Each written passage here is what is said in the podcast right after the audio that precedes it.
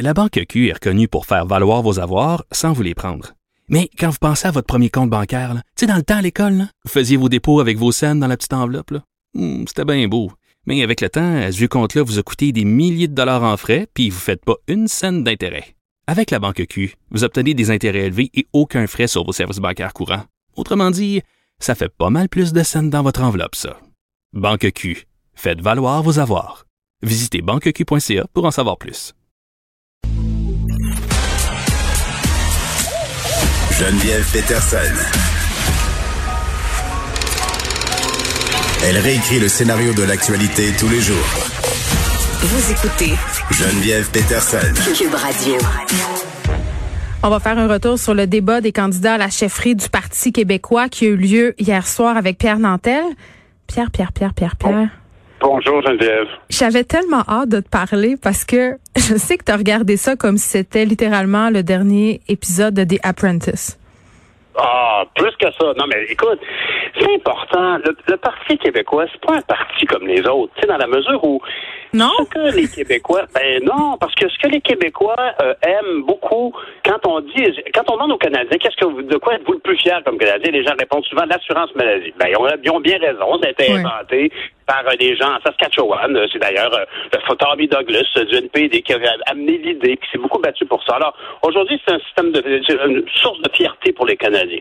Ben, au Québec, qu'est-ce que, de quoi on est particulièrement fier en général? Ben, je sais pas, moi, c'est au CPE, par exemple. On est bien fiers de ça, on a bien raison, puis Dieu sait que c'est dur d'avoir une place, mais il en demeure pas moins que cette vision un peu plus social-démocrate, plus républicaine qui nous distingue du, reste du Canada, ben, il y a beaucoup de, de, pouvoirs qui ont été donnés à ce gouvernement avec une vision un peu à la française, qui ont été donnés par le Parti québécois. On se rappellera tous de l'élection de 1976 avec l'incroyable armée de gens intéressants, nouveaux qui arrivaient de tous les milieux pour soutenir M. Levac dans son approche.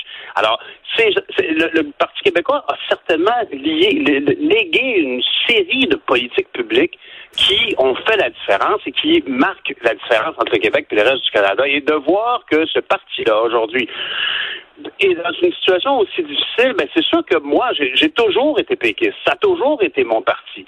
Puis de voir la défaite à l'époque avec euh, Mme Marois, puis après ça avec Jean-François Lisée, ça, ça a cassé, ça a brisé le cœur de, de, beaucoup de gens. Mais il y a du plomb dans l'aile, le Parti québécois, et c'est pas d'hier quand ben, même. Oui, je suis d'accord avec toi.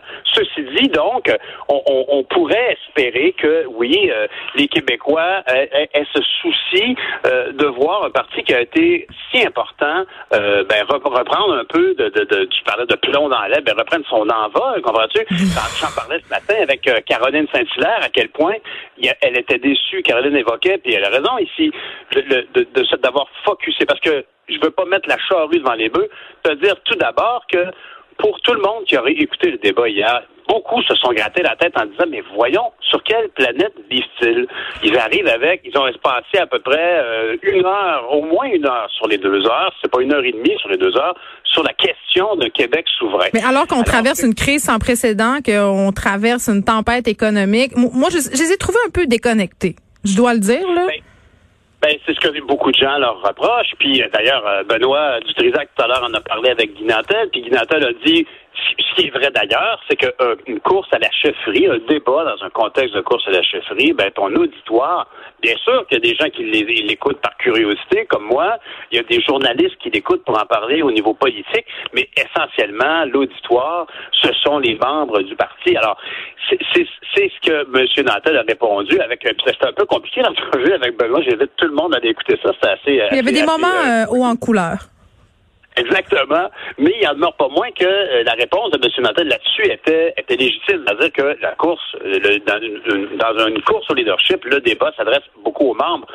Puis ça, ben, c'est problématique parce que quand tu, tu comme quand tu as un plan en trois étapes, ben, ça se peut que ce soit une bonne idée de ne pas dire aux gens qui sont à la deuxième étape euh, ce que tu as dit aux gens la première étape. Ce que je veux dire par là, c'est que si, par exemple, on dit, voilà, on va euh, changer notre logo parce que notre logo il va être beaucoup plus beau, ben, tu veux pas que le client à l'autre bout dise, ah, fait qu'ils ont juste changé le logo, mais c'est le même char. Tu sais, veux dire, comme, tu, tu veux pas avoir une conversation intime en public. Mais qu'est-ce que tu veux? Des courses au leadership, les conventions des partis où souvent il y a des résolutions qu'on voudrait pas voir sortir au public, ben, elles sortent parce qu'elles sont couvertes par les médias, pour, heureusement.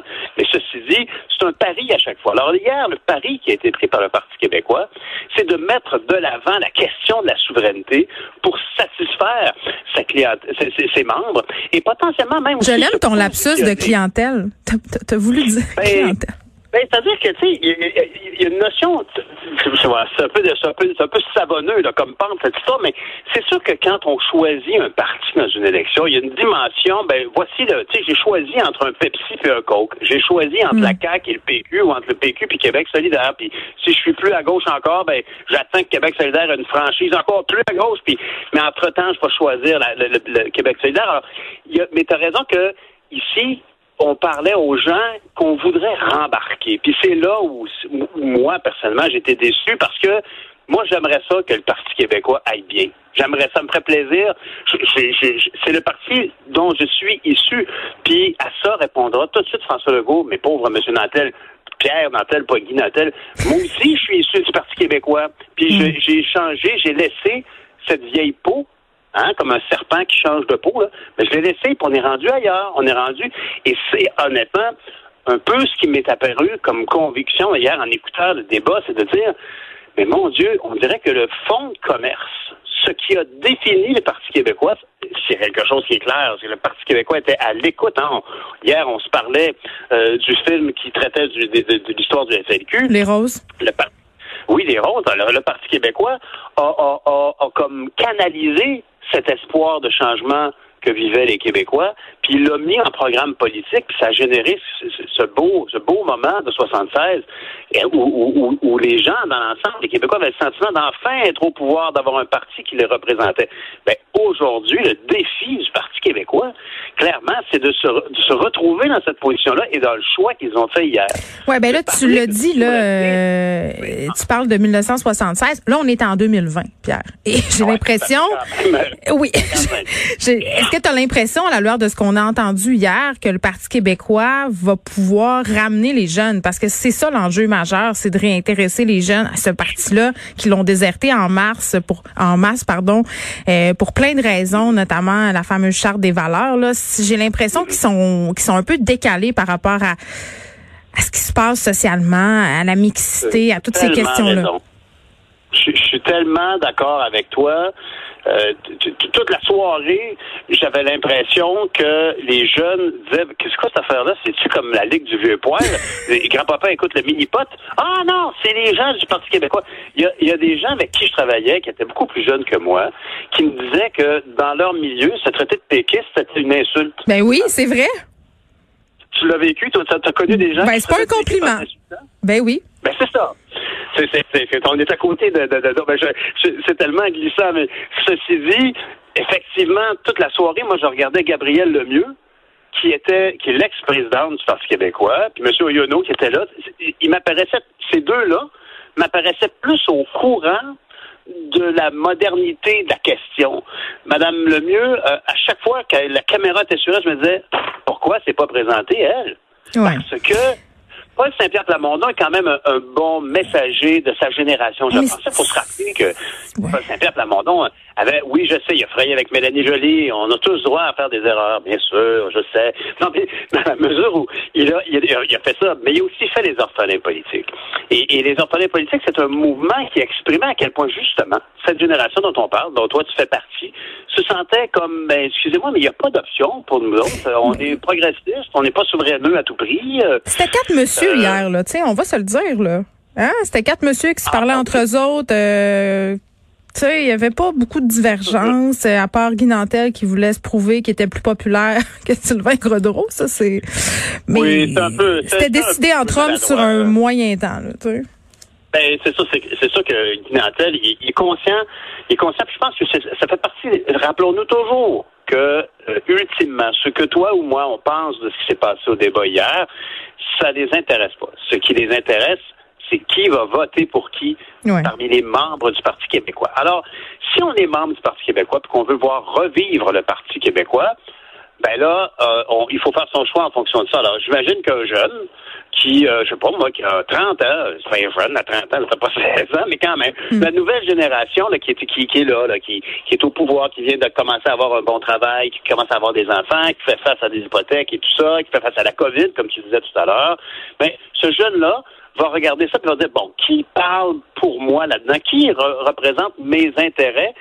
Au niveau des sujets hier, c'est vrai que ça a été fort peu adressé. Honnêtement, on a surtout parlé de souveraineté, mais même si on parlait de souveraineté, même si on était un jeune qui veut parler de souveraineté, qui nous parlait? Alors là, t'avais, t'avais- en tant que personne qui a ce choix-là, là, tu es une, une jeune famille, tu es souverainiste, c'est quand même un peu pas si marginal que ça, quand même 35% de soutien à la question souverainiste, mais chez les jeunes, c'est plus rare, on en conviendra. Alors, tu es un jeune, tu regardes les candidats, qu'est-ce que tu as devant toi? Enfin, tu pars de Sylvain Gaudreau, tu as l'expérience hein, qui est là, la bonne foi, on peut... Mais c'est le seul qui a une véritable expérience politique là-dedans. Oui. Puis lui, il s'adressait plus largement. Il était un petit peu moins juste aux membres. Il était comme conscient Ouais. du backlash qu'on vit actuellement. Il, il savait qu'on allait se faire dire, ben, parlez juste de la souveraineté. Qu'il essayait d'être un petit peu plus large. Parlait d'environnement, etc. Alors, il y a lui, mais bon. Il était pas si excitant que ça, mais il est crédible.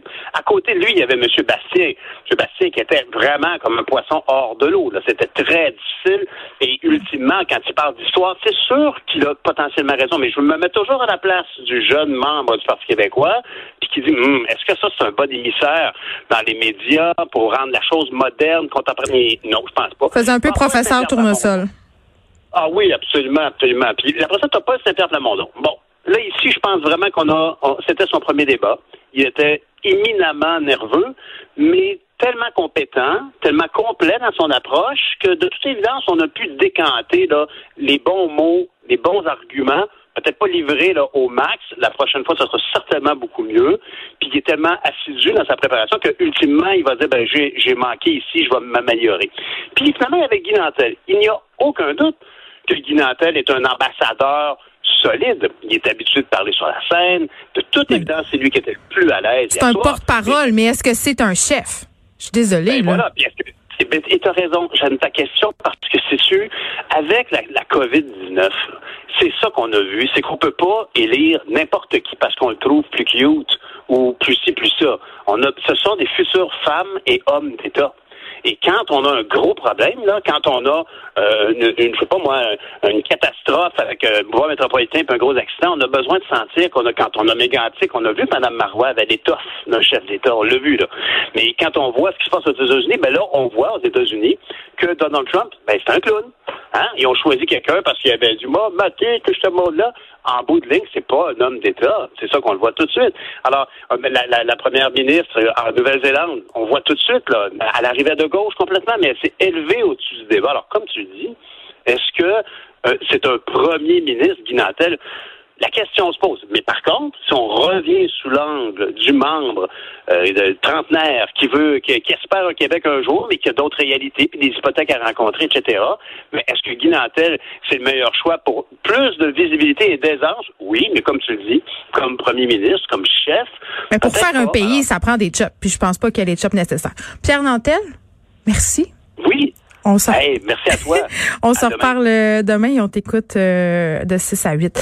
Des élèves euh, d'une classe de secondaire 1 du collège français de Longueuil ont été évacués. Ça, ça vient de sortir, euh, TVA vient de sortir la nouvelle après qu'un parent ait contracté la COVID-19. C'est un père qui éprouvait des symptômes depuis le début de la semaine. A avisé l'établissement scolaire aujourd'hui qu'il avait été testé positif. Les élèves du groupe sont déjà isolés, ont été gardés dans un local. Ils ont appelé le Collège français de Longueuil, la direction de la santé publique. Ils attendent toujours les directives. Les parents sont venus récupérer leurs jeunes et on leur demande évidemment de rester à la maison. J'imagine que ces jeunes-là devront aller se faire tester. Mais selon euh, ce qui est sorti euh, des directives de la santé publique, si un jeune est testé positif euh, dans une classe à la COVID, c'est 14 jours de quarantaine. Donc, l'école met en place présentement, déjà au jour 1 de la rentrée, des mesures pour enseigner à distance. Écoute, j'ai l'impression que c'est pas la première histoire du genre qu'on va voir. Euh, ça va arriver. Il faudra savoir comment les directions d'école vont se retourner de bord, mais il faudra aller très vite. Une chose est sûre, donc ça se passe au Collège français de Longueuil. Des élèves d'une classe de secondaire 1 qui sont mis en quarantaine parce qu'un des papas euh, était testé positif à la COVID-19.